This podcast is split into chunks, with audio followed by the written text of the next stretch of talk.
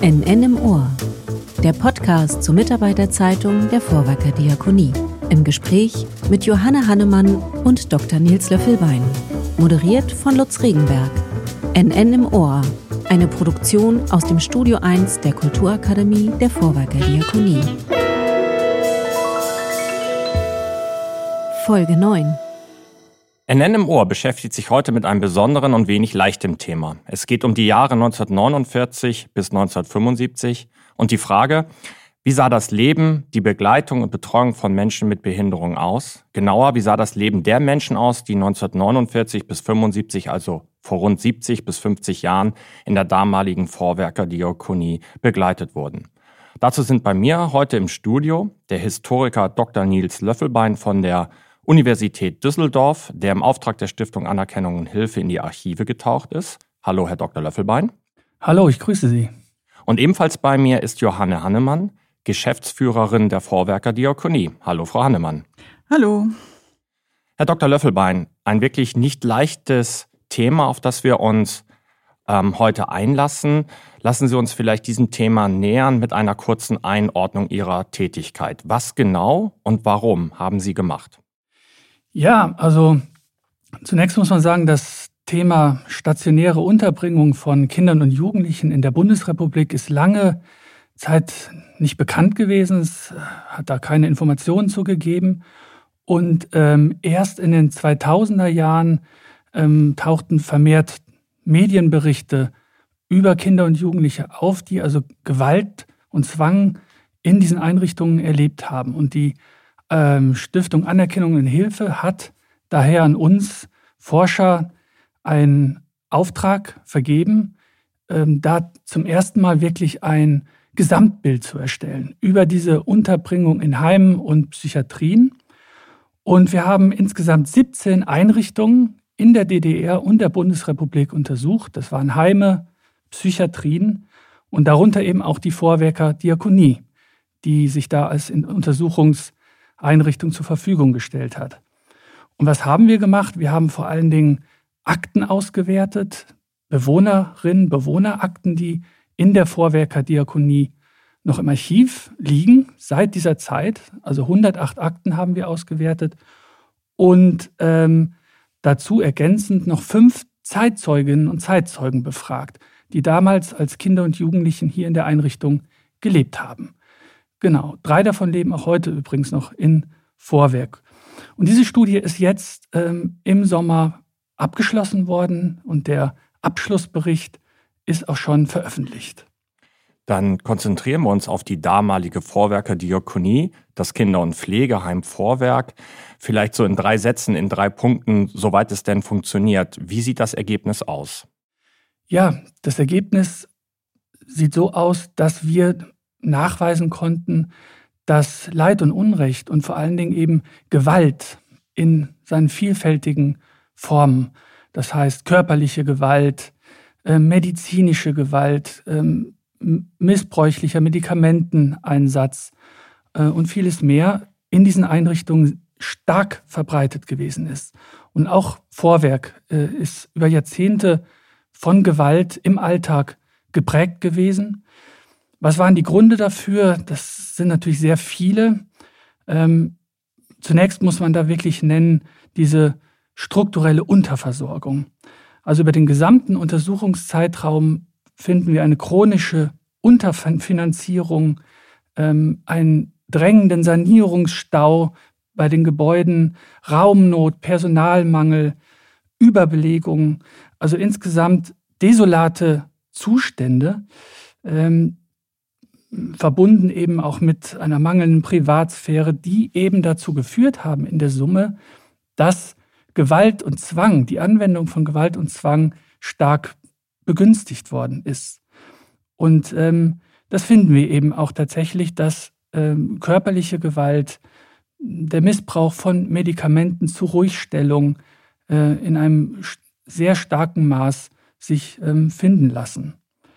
Und ähm, ja, natürlich spielen noch andere äh, Dinge eine Rolle, wie zum Beispiel diese sehr hierarchisch ähm, ausgerichtete Struktur eines solches Heim, eines solches Heims in, äh, in dem, im Untersuchungszeitraum, moralisch hochgradig aufgeladene Erziehungsideale, die mangelnde Qualifikation des Personals. Äh, das alles hat eben dazu geführt, dass Kinder und Jugendliche sehr viel Leid und Unrecht erleben mussten im Vorwerkerheim. Frau Hannemann, das ist alles andere als ein positiver Bericht, der uns jetzt so vorliegt, der ja auch am 8. November in einer Mitarbeitendenveranstaltung vorgestellt worden ist, als Sie den Bericht zum ersten Mal in den Händen hielten und gelesen haben. Was ging Ihnen da durch den Kopf? Ich muss zugeben, es war ja zu erwarten, dass da jetzt nichts unbedingt rauskommt, was, womit wir uns wirklich schmücken können, sondern ähm, uns war allen klar, als wir uns darauf eingelassen haben, dass ähm, wir da etwas lesen werden, worauf wir nicht stolz sein werden. Ähm, deswegen war es ja gerade wichtig, dass wir jemanden von außen hatten, der sich das einmal genauer anguckt, ähm, weil man selber seine eigenen Schatten einfach nicht gut äh, untersuchen lassen kann oder selber untersuchen mag. Insofern ähm, war ich erstmal froh, dass jemand sich das neutral angeguckt hat und das auch in den damaligen Kontext, also in die damalige Zeit eingeordnet hat. Denn das war uns schon wichtig, als wir uns darauf eingelassen haben, dass wir nicht mit heutigen Maßstäben und äh, Qualitätsansprüchen auf das gucken, was damals war, sondern uns die Zustände, und die waren nun wirklich desolat und auch äh, wirklich furchtbar und bedrückend. Ähm, trotzdem muss man eben versuchen zu verstehen, wie die äh, Regelungen in der Zeit waren. Und das haben wir uns davon versprochen, dass wir das in äh, die Hände von Historikern gegeben haben. Und das ist auch so eingetreten. Insofern, ähm, wenn Sie fragen, was ist mir durch den Kopf gegangen? Ja, das war schon etwas, was man nicht gerne liest. Auf der anderen Seite ist es so betrachtet worden, ähm, dass ich finde, dass es das auch angemessen würdigt, sowohl für die Menschen, die betroffen sind, als auch in den Zeithorizont reinstellt. Ja, Sie sagten ja gerade äh, nichts, worauf man stolz sein kann und dass das ein oder andere bekannt war, auch aus anderen ähm, Berichten. Hat Sie denn etwas an dem jetzt aktuell vorgelegten Bericht besonders überrascht?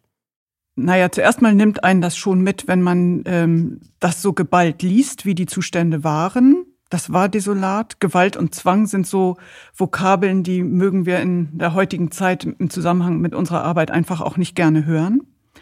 Ähm, mich hat aber schon nochmal überrascht, wie deutlich auch gesagt wurde, dass die Ursache für diese Zustände, die Sie beschrieben haben, ja eben auch, Herr Dr. Löffelbein, äh, was Personalnot und schlechte Ausstattung angeht und so weiter. Also das waren ja, die Menschen haben ja wirklich, weiß ich nicht, zu 20. oder 30. in, in Schlafräumen geschlafen. Die hatten keine Privatsphäre und nichts.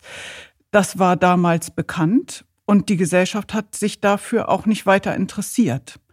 Und das in der Klarheit da auch nochmal zu lesen, fand ich ähm, sehr hilfreich, weil es eben nicht so ist, dass man sagen kann, das war in Vorwerk ganz furchtbar und alle waren furchtbar entsetzt, sondern man hat das damals, ich will mal sagen, im groben Billigen zur Kenntnis genommen. Hat es auch Auswüchse gegeben, davon könnten Sie sicherlich auch berichten, aber die Gesellschaft hat das so akzeptiert, dass diese Zustände so waren. Ähm, und das ist für mich heute eine wichtige Erkenntnis, denn wenn die Gesellschaft heute anfängt, Dinge zu akzeptieren, dann wird sich das auch wieder in solchen Zuständen wie schlechterer Finanzierung und schlechterer Personalausstattung ähm, ausdrücken. Ist das einer der Gründe, warum Sie wollten, dass wir an der Untersuchung teilnehmen? Denn es war Ihre Initiative, dass wir die Archive für diese Untersuchung öffnen? Das war ein, ein, einer der Punkte tatsächlich, aber mir war es vor allem wichtig, dass habe ich so deutlich auch empfunden und ich bin auch froh, dass das alle Verantwortlichen mitgetragen haben, diese Entscheidung. Ich finde, wir sind das den Menschen, die hier bei uns ähm, in der Zeit gelebt haben, auch schuldig, das einmal zu benennen, was war. Ähm, und nicht da den Mantel des Schweigens drüber zu äh, geben und zu sagen, da wollen wir nicht so genau hingucken und nun stellt euch mal nicht so an. Ich finde, das ähm, ist nicht der Umgang, wie wir mit Menschen so umgehen sollten. Und deswegen ist es wichtig zu sagen, was war, das auch zu benennen, nicht klein zu reden und dann gemeinsam zu überlegen, was können und müssen wir tun? Was ist unsere Verantwortung? Wie gehen wir mit diesen Erkenntnissen um? Da kommen wir gleich nochmal drauf zurück. Aber Herr Dr. Löffelbein, ich möchte Ihnen dieselbe Frage stellen. Sie haben natürlich auch die Untersuchungsberichte ähm, in den anderen Einrichtungen gesehen. Sie haben daran mitgearbeitet. Ähm, haben Sie auch so einen Überraschungsmoment? Gibt es so Situationen äh, nach der Untersuchung des Kinder- und Pflegeheims Vorwerk, wo Sie sagen, das hat mich überrascht? Ja, es gibt natürlich mehrere überraschende Ergebnisse, die wir zutage gefördert haben. Was mich dann doch erstaunt hat, angesichts der Vielzahl von Einrichtungen, die wir untersucht haben, wie ähnlich sich doch die Lebensbedingungen in all diesen Heimen und Psychiatrien sind. Auch wenn man es mit der äh, DDR vergleicht, die wir ja auch ähm, untersucht haben, als ähm, Untersuchungsgegenstand, wenn man so möchte. Man muss wirklich sagen, dass sich die Bedingungen vor Ort in den Einrichtungen im Grunde genommen fast gar nicht unterscheiden. Es hat überall die gleichen Mangelerscheinungen gegeben. Ähm, die Strukturen waren ähnlich. Auch die mangelnde Kontrolle von außerhalb ist etwas, was wir überall finden. Und dementsprechend ähm, waren auch die Zustände in den Heimen dann doch sehr ähnlich. Und äh, auch die Gewalt, ne, die man eben überall findet. Und das zeigt eben auch nochmal, dass ähm, so etwas wie ein Vorwerk eben nicht nur hier passiert ist, sondern das war ein generelles Problem des Heim- und Psychiatriewesens in dieser Zeit, in den 50er bis in die 70er Jahre. Und ähm, ich kann nur bestätigen, was Frau Hannemann eben gesagt hat. Das war eben zu einem großen Teil eben auch möglich, nur da sich die Gesellschaft für diese Einrichtung und als Folge eben auch für die Menschen, die dort gelebt haben, für Menschen mit Behinderungen und psychischen Erkrankungen einfach nicht interessiert hat. Man war froh, dass die in abgelegenen ähm, Heimen, Anstalten, wie es damals hieß, lebten und dass da eine Mauer drumherum war und man davon nichts mitbekam. Und was da genau passierte, wollte man auch so genau nicht wissen.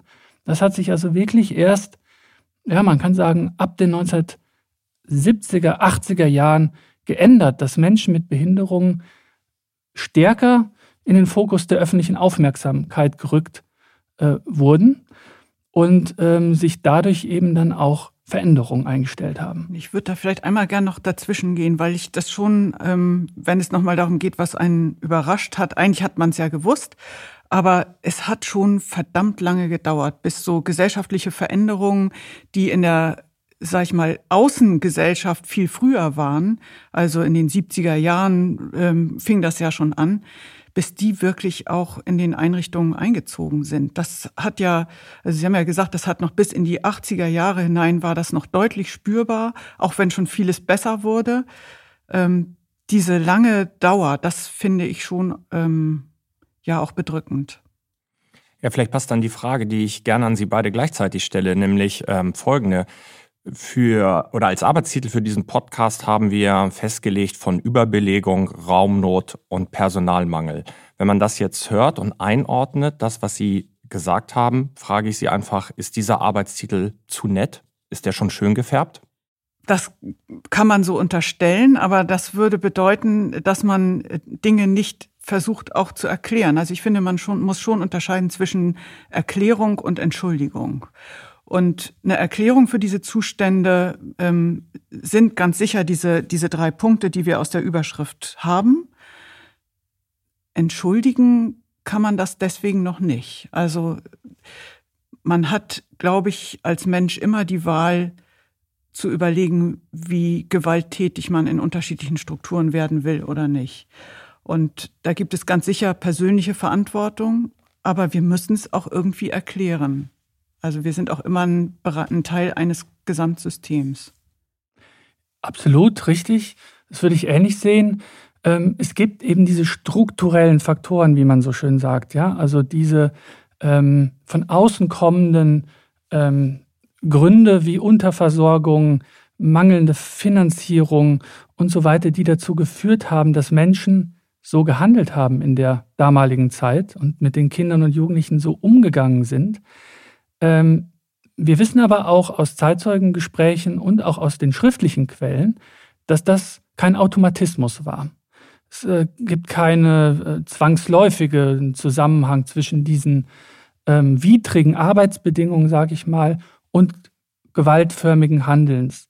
Das heißt, es gibt immer wieder auch Berichte von ähm, Betreuerinnen, Pflegerinnen und Pflegern und Betreuern, die sich also für die Kinder über die Leistungsgrenze, eigene Leistungsgrenze hinweg engagiert haben und wirklich versucht haben, ohne Gewalt dann, ja, also das Beste zu geben und äh, das äh, Leben dieser äh, Minderjährigen einfach ähm, ertragbar zu machen, denen zu helfen und ähm, äh, ja, den Alltag für die ähm, mitzugestalten. Und daran sieht man eben, dass man mit diesen Erklärungen natürlich jetzt individuelles Verhalten nicht in jedem Fall entschuldigen kann, sondern man kann erklären, warum es teilweise dazu gekommen ist, aber äh, individuelle Schuld bleibt natürlich trotzdem bestehen. Bei aller notwendigen Kritik, Herr Dr. Löffelbein, in Ihrem Bericht zum Ende des Betrachtungszeitraumes beschreiben Sie aber auch Reformbemühungen, die die Situation Schritt für Schritt verändert haben. Können Sie da ein bisschen was zu erläutern? Ja, ähm, es findet ja auch ein Wandel statt. Das muss man ja auch äh, sehen, dass sich diese Verhältnisse dann über die Jahrzehnte langsam zwar, absolut, aber sie verändern sich. Und das ist ein Prozess, der setzt, ja, wenn man das vergleicht, auch mit den anderen Einrichtungen, circa so Mitte der 70er Jahre ein. Und das hat mehrere Gründe. Der, der eine ist, den erwähnte ich eben auch schon, so ein genereller Wertewandel in der Gesellschaft, der also zu mehr Liberalität führt, zu mehr Demokratiewagen, wie es Willy Brandt ja damals formuliert hatte. Und das kommt auch in den Heimen an. Und die Einstellung zu behinderten Menschen ändert sich auch. Und es hat aber auch ganz konkrete Gründe. Ähm, in vielen Heimen gibt es an der Leitungsspitze, an der Heimleitungsspitze einen Generationenwechsel. Ja, also ältere Direktoren gehen, werden pensioniert und neuere kommen. Und die sind, äh, das ist in Vorwerk übrigens auch der Fall gewesen, entsetzt von den Verhältnissen, die sie hier vorfinden. Also die Neuen sind entsetzt. Die Neuen sind entsetzt und sind auch entschlossen, das zu ändern. Und die tun dann auch etwas. Und das hat tatsächlich auch Konsequenzen. Ja? Wenn kontrolliert wird, wenn da jemand drauf schaut und Gewalt verbietet, natürlich ähm, wendet das dann die Situation zum Positiven. Und das war in Vorwerk zum Beispiel auch der Fall. Und der dritte Punkt ist eben auch, und das ist immens wichtig gewesen, eine fachliche Professionalisierung. Ja, also bis in die 1970er Jahre hat es ja kaum qualifiziertes Personal gegeben, sondern das wurde alles von den Pflegerinnen übernommen. Und ab den 70er Jahren kommen neue Berufsgruppen in die Einrichtungen. Äh, Sozialpsychologinnen, ähm, Physiotherapeutinnen, ähm, Sozialarbeiter, auch Zivildienstleister. Ne? Das sind alles ähm, Dinge, die eben dann auch den Blick auf die Bewohnerinnen und Bewohner verändern. Und jetzt steht plötzlich auch stärker die Förderung und die Unterstützung dieser Menschen im Vordergrund und nicht mehr allein die Disziplinierung, wie das vorher vorwiegend der Fall gewesen ist. Hannemann, Sie haben äh, ja auch in der Veranstaltung gestern auch von Kolleginnen und Kollegen gehört, die schon seit vier Jahrzehnten, also vielleicht seit Ende der 70er, Anfang der 80er Jahre dabei sind. Was berichten die?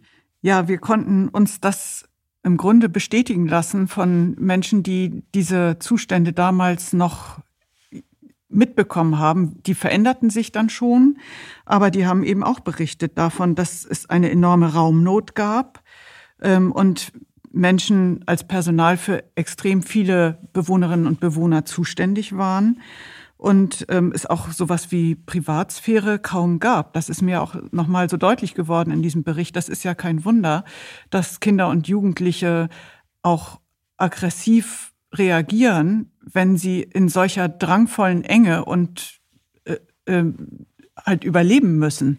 Das ist ja gar kein Wunder. Insofern, das sind äh, Berichte, die uns bestätigt wurden, aber die haben eben auch berichtet und das ähm, kann man sich dann wirklich noch im Originalton von manchen anhören, dass die gesagt haben, als ich gekommen bin, habe ich festgestellt, die wurden, die die, die Schwestern oder das Betreuungspersonal wurde hier Tante genannt. Das wollte ich nicht. Da musste ich mich gegen durchsetzen, dass ich nicht Tante genannt werde und dass ich keinen Kittel tragen musste.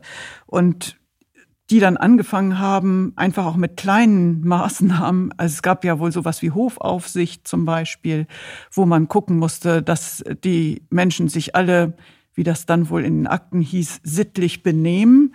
Ähm, das wurde dann einfach extrem lax gehandhabt und so hat, haben auch die jungen Mitarbeiterinnen auf ihre Weise dazu beigetragen, das System einfach auch ähm, zu entkrampfen, wenn man das mal so lax sagen darf.